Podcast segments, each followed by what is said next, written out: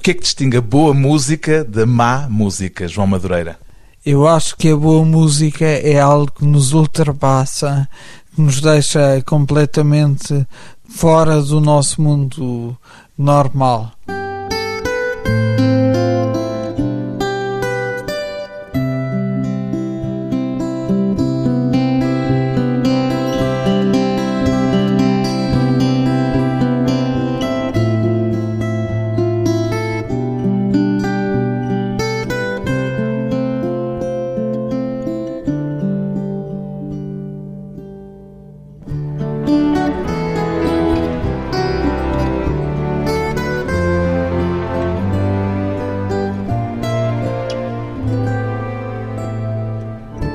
João Madureira, 42 anos, compositor. O que é que se imagina a fazer, João Madureira, se não fizesse música? Ai, eu sou uma pessoa com imensos interesses. Portanto, a música não seria condição sine qua non na sua vida? Eu sempre fui dar eh, à música, mas tenho imenso interesse em escrever, imenso interesse em pintar. Já ouvi dizer que numa certa altura hesitou entre a filosofia e a música, por exemplo? É verdade. Foi um drama para os meus pais. E para si, não? Eu sabia que nunca daria um bom advogado. Nunca seria um homem de negócios muito bem sucedido e, portanto. Teria ido para caminhos mais abstratos. Exatamente. Qual é o traço de união que encontra entre a filosofia e a música? Se é que vê algum assim de repente? Eu acho que tanto a filosofia como a música são veículos de pensarmos em novos universos, em novas formas de estar, de realmente escapar àquele real de todos os dias, aquele dia há bocado. Pois bem, João Madureira tem escrito música para diversos tipos de formações, desde música de câmara à música orquestral, e vai estrear nos Dias da Música, no início de maio, no CCB, em Lisboa, uma peça intitulada Estudos Literários Retratos. Pode-se considerar que são homenagens, João Madureira? São homenagens, com certeza. São homenagens às pessoas que retratam e também à sua obra. É uma peça para piano, criada pela pianista Ana Teles. Foi ela que o desafiou ou foi o João que a desafiou a ela? Foi ela que me desafiou para esta viagem e eu correspondi com todo o gosto. A ideia de serem peças isoladas era dela e a ideia de serem estudos sobre personagens foi minha tanto quanto já li, a peça é uma espécie de diálogo musical com os famosos estudos quadro de Rachmaninoff. Ouviu-os para, ou foi reouvi-los para escrever esta música ou, pelo contrário, é um diálogo à distância? Não, não, fui reouvi-los. Cada estudo não está feito a par e passo em relação aos estudos de Rachmaninoff, mas fui reouvi-los. Rachmaninoff é um dos seus compositores de eleição? É um dos grandes compositores, sim. O que não quer dizer que todos os grandes compositores sejam compositores de eleição para si. Sim, é verdade. Não sou completamente académico nos meus gostos. Eu sou professor. Eu muitas vezes chego a analisar compositores que não são completamente compositores com quem eu iria beber um café, mas que são grandes compositores. Eu distingo completamente entre afinidades que existem e qualidades. Há qualidades e depois há as afinidades eletivas. Exatamente. E onde é que diria que estão as suas afinidades eletivas em três nomes?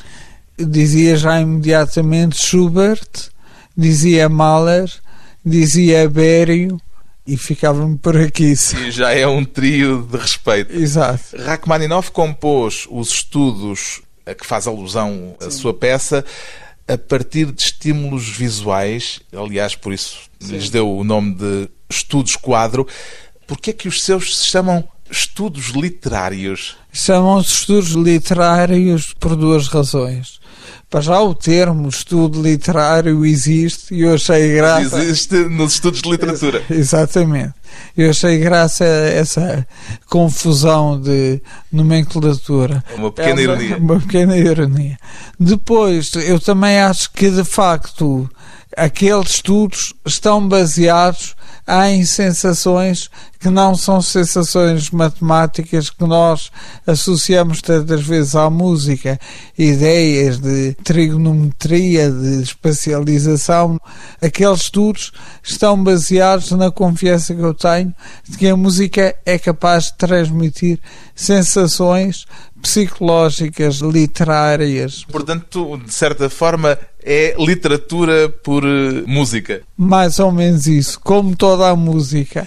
E talvez como toda a literatura seja música por literatura. Porque as palavras também têm elas próprias Tem, uma carga musical, tem, independentemente daquilo que se faça depois com elas. Exatamente, e a música é decisiva, sim. Chama estudos literários a esta peça, mas boa parte das figuras retratadas ou homenageadas não são figuras da literatura, são músicos. António Pinho Vargas, Eurico Carrapatoso, Morten Feldman. Isto é uma peça de também afinidades eletivas em termos musicais? Ah, é, também, também, mas tem a ver com o enorme prazer em dizer o que aprendi com estas pessoas, o que delas guardei. E é sempre um pouco edipiana esta relação, não é? Nós vamos dizer, ah, eu gosto, gosto muito de si, naquele aspecto e não no outro aspecto. E esse aspecto está na música que escreveu a Está, pensar em cada está. uma das pessoas. Está. Porquê é que deu a cada peça o nome próprio, apenas o nome próprio das figuras homenageadas, António, Eurico, Morton, e não o nome completo? É para fazer com que o ouvinte tenha de descodificar a quem é que se referem ou é uma forma de acréscimo de familiaridade? É uma forma de. Olha, eu vou-lhe dizer, uma das pessoas com quem contactei, que é a Maria Gabriela Nhansol, ela, a certa altura, rapou o bigode ao Nietzsche. É uma forma de rapar o bigode a cada uma destas pessoas, sim. De as trazer para mais perto de si. Exatamente. Quanto tempo é que lhe demorou a compor esta peça, desde o desafio lançado pela Ah, pianista não- Ana Teles? Não sei bem dizer isto, foram meses, mas já me aconteceu de facto fazer uma peça muito, muito rapidamente num dia e já me aconteceu não conseguir ao fim de um mês ter a peça pronta. Qual foi a figura que lhe deu mais trabalho? Aqui, talvez o António Pinho Vargas. Porque o grau de exigência era maior? Porque havia essa relação edipiana para ultrapassar? Sim, eu acho que a culpa é dele. sim.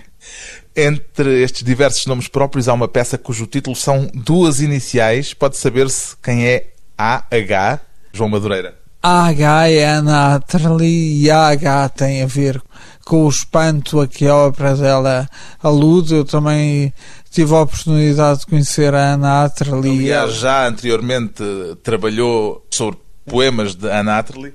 Sim, é uma peça que são três momentos para a Ana Atterley.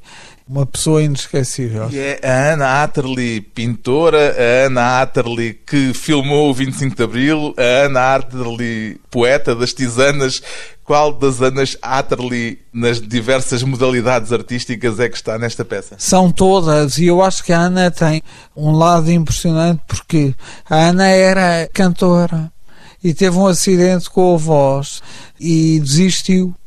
E realmente, nessa altura em que desistiu do canto, aproximou-se da pintura, que era outra das atividades possíveis.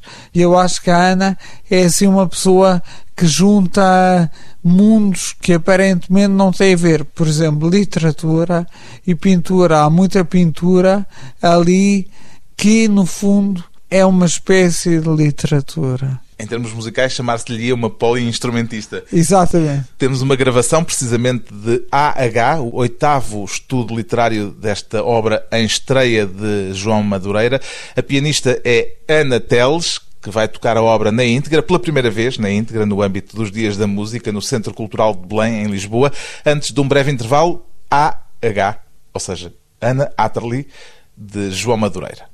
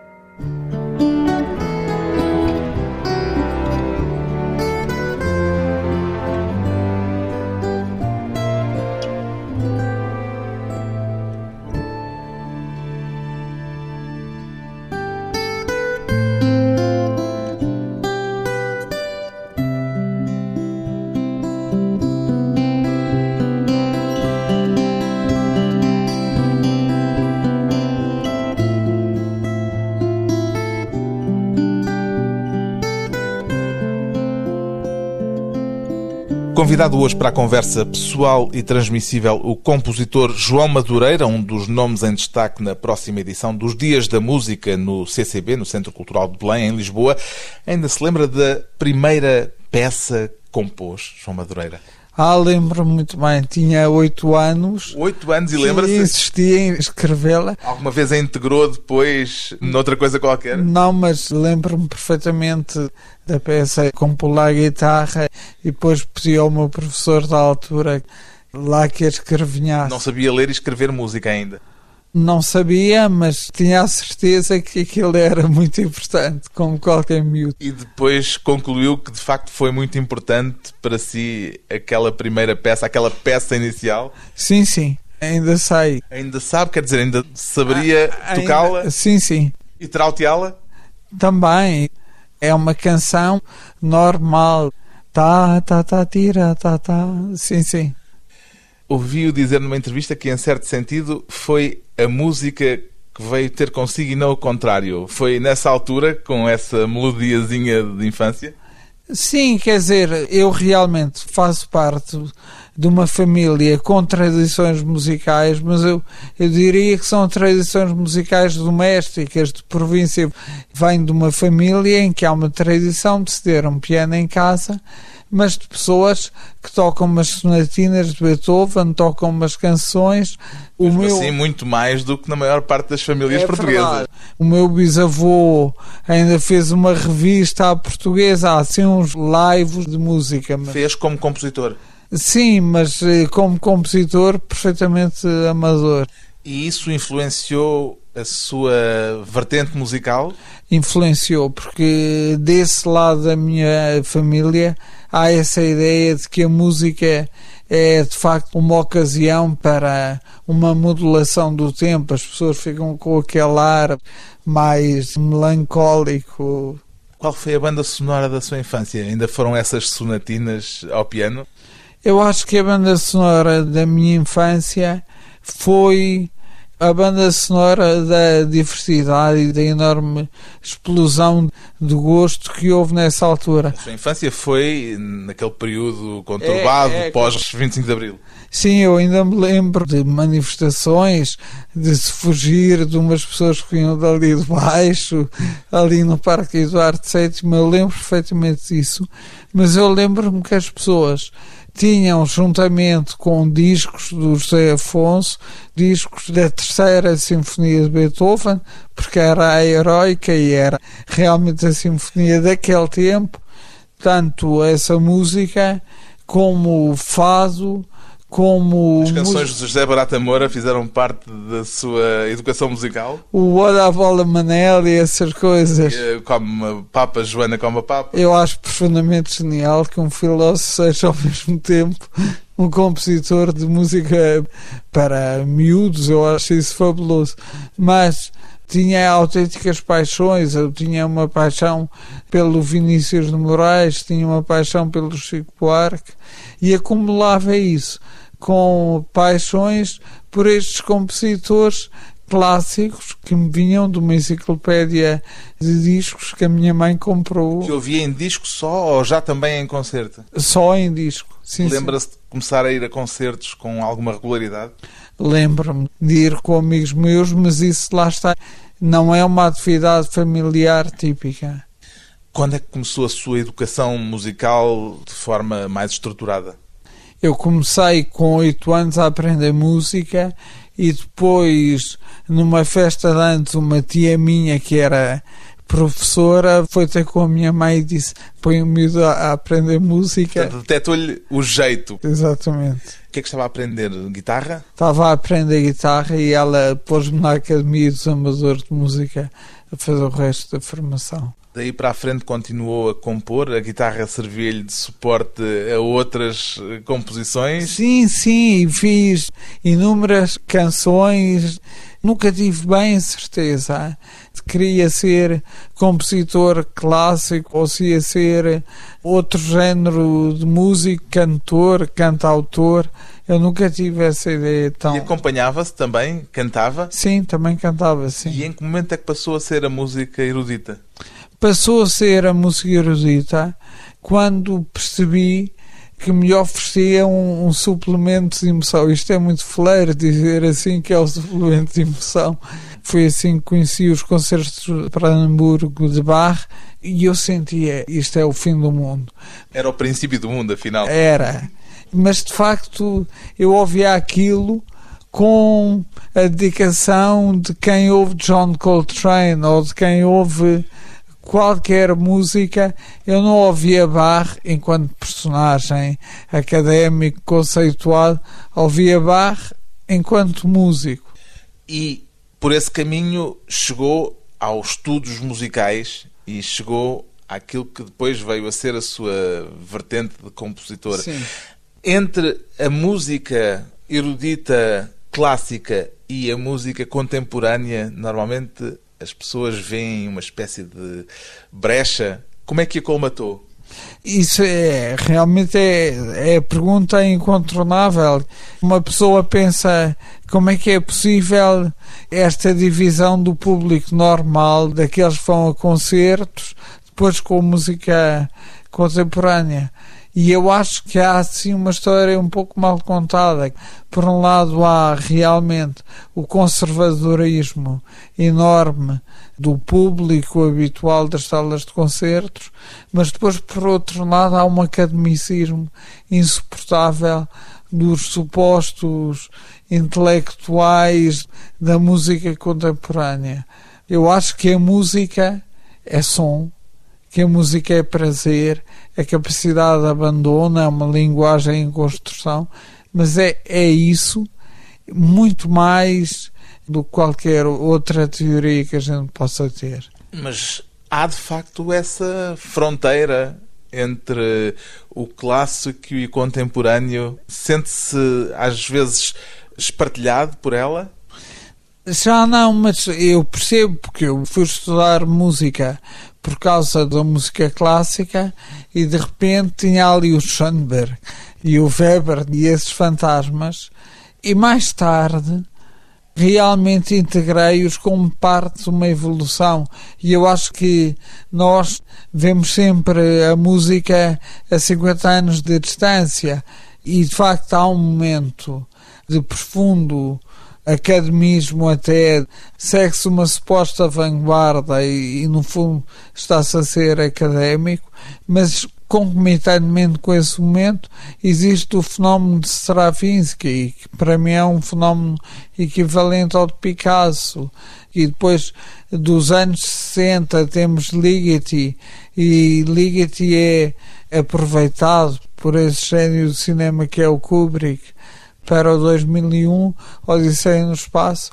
Há até uma anedota sobre isso, que é que o Ligeti foi pedir os direitos de autor ao Kubrick, porque o filme vendeu imenso, a música fez um sucesso estrondoso e ele foi pedir porque o Kubrick não tinha dado dinheiro nenhum, nem tinha avisado que a música ia ser usada. E ele disse: Olha, fez mais por si do que você por mim. Disse o Kubrick ao sim, sim. Ligeti, que normalmente se ouve dizer Ligeti, não é? Sim, Ligeti é, é a versão portuguesa do nome húngaro. Também há na sua música uma ligação muito estreita à palavra, já falámos dela anteriormente, a propósito dos seus estudos literários. Como é que tem sido o seu relacionamento com os poetas vivos cujas obras vai buscar para o seu trabalho? Nessa relação entre o músico e o artista de uma outra área artística ainda a propósito da anedota que estava a contar do Kubrick com o Ligeti. Tem sido um relacionamento espantoso porque, de facto, os poetas são músicos, são pessoas que descobrem a música na palavra. Vamos fazer só um parênteses. Disse: os poetas são músicos. Sim, os poetas são músicos, músicos sem estudos, mas são músicos, são pessoas que percebem a música que existe atrás da linguagem. Sim.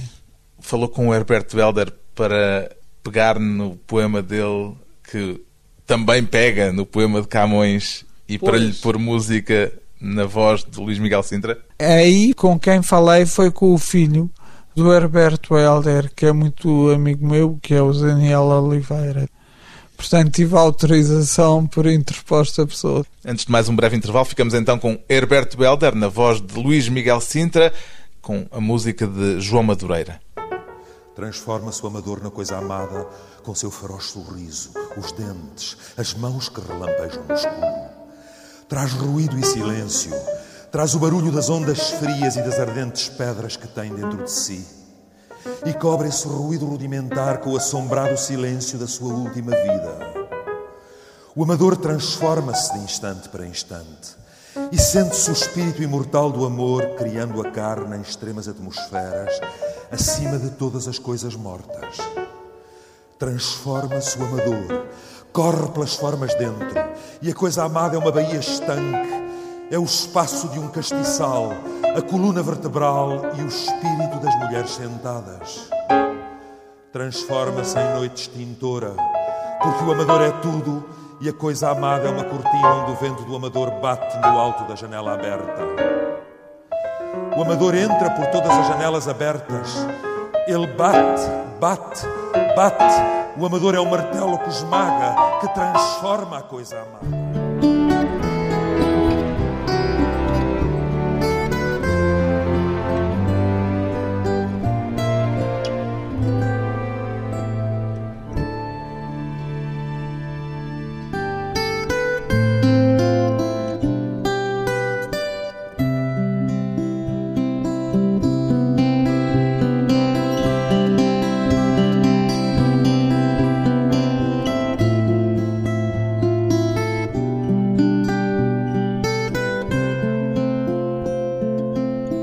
Convidado hoje para a conversa pessoal e transmissível o compositor João Madureira, que costuma dizer da música que faz que não é tonal nem é tonal. Há um meio caminho, João Madureira? Ah, eu acredito profundamente nesta hipótese de uma música que foge a estes partinhos binários tonal a tonal, consonante, dissonante, feio, bonito. O feio e o bonito também não são categorias que lhe interessem particularmente? Ah, interessa-me. Não, não, não. Aquela ideia do feio horrível. Que do belo horrível. Que interessante que é, não me atrai assim tanto. Não, não. Isso é uma coisa que vem dos românticos. Vem, vem da ideia de sublime, sim, sim. Mas quanto a mim, existe de facto um belo mais que tudo, sim.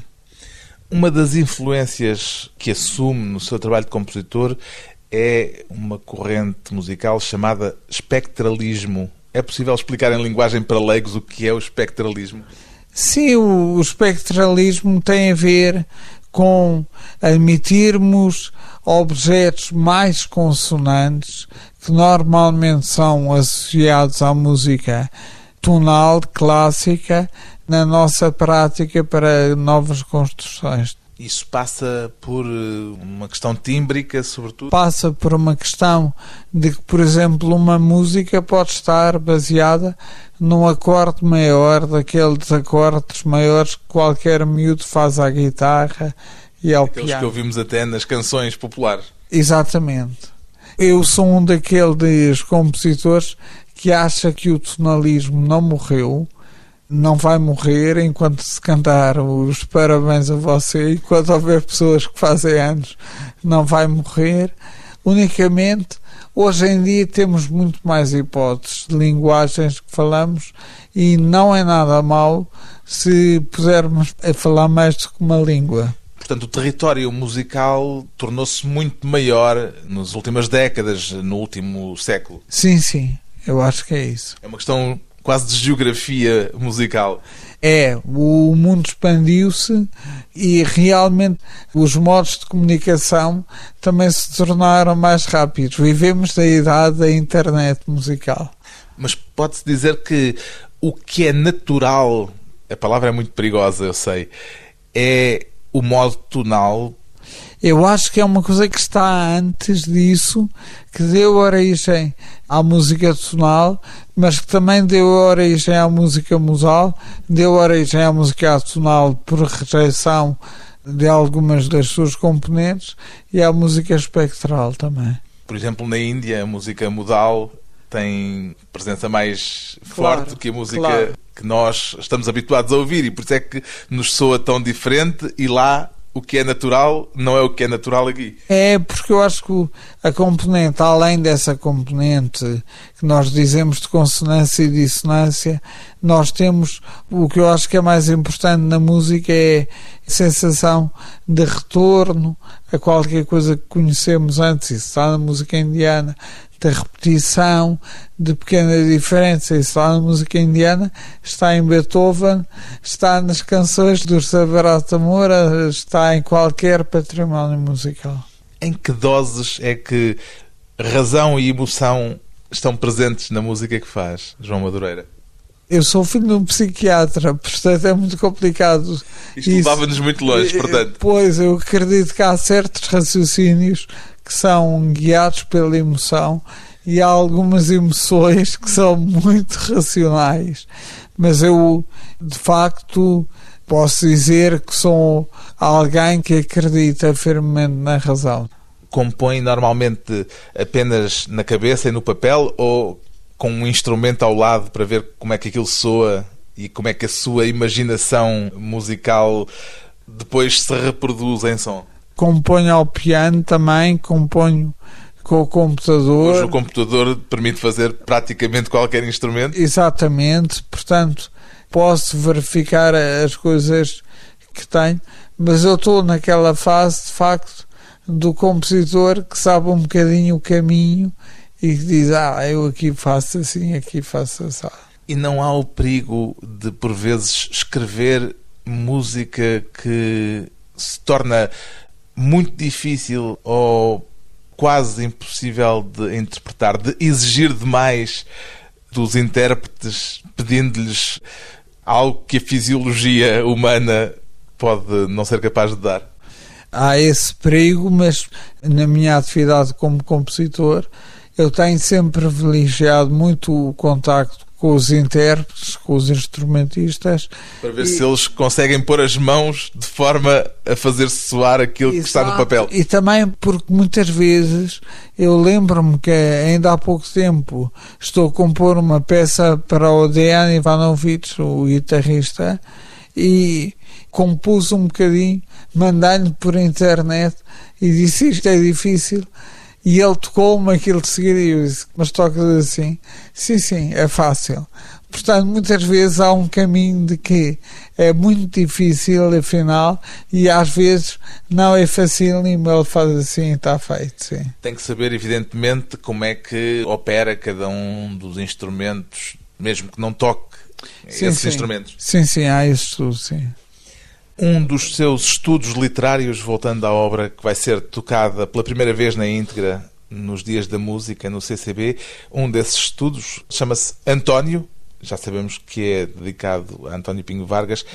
Que importância é que o António Pinho Vargas teve no seu percurso musical, João Madureira? Eu acho que o António Pinho Vargas é uma daquelas pessoas que tem um trajeto improvável na música, porque ele começa no, no... Ao lado do Rio Veloso. Exatamente. Depois salta para o jazz. Eu vi o António Pinho Vargas no Rio Veloso, com certeza, quando era miúdo, na companhia dos meus pais.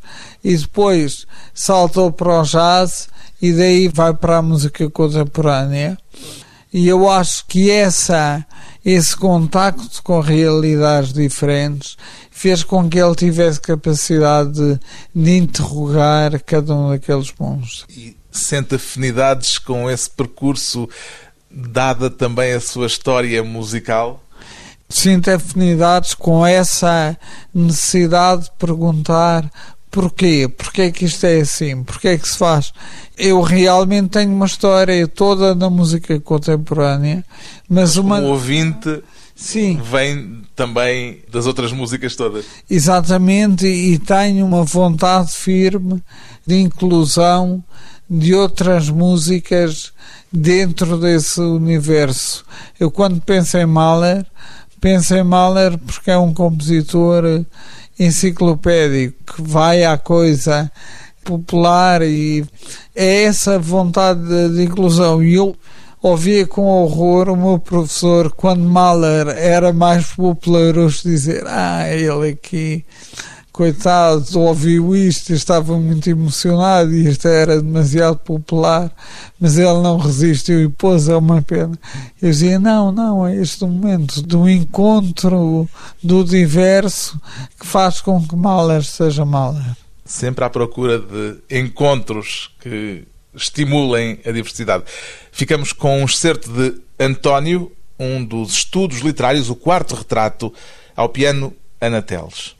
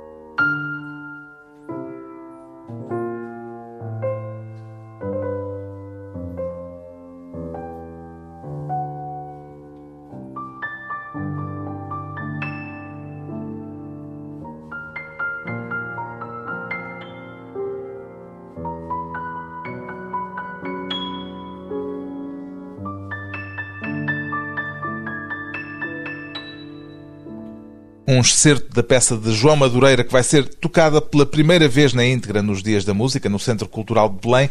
O que é que pede a quem for ouvir a sua música, João Madureira? Ah, eu peço tempo, peço disponibilidade interior e é tudo. Disponibilidade. Um compositor erudito que considera que as palavras também são música. João Madureira estreia no Centro Cultural de Belém, durante os Dias da Música, a versão completa da sua obra mais recente, a peça para piano Estudos Literários Retratos.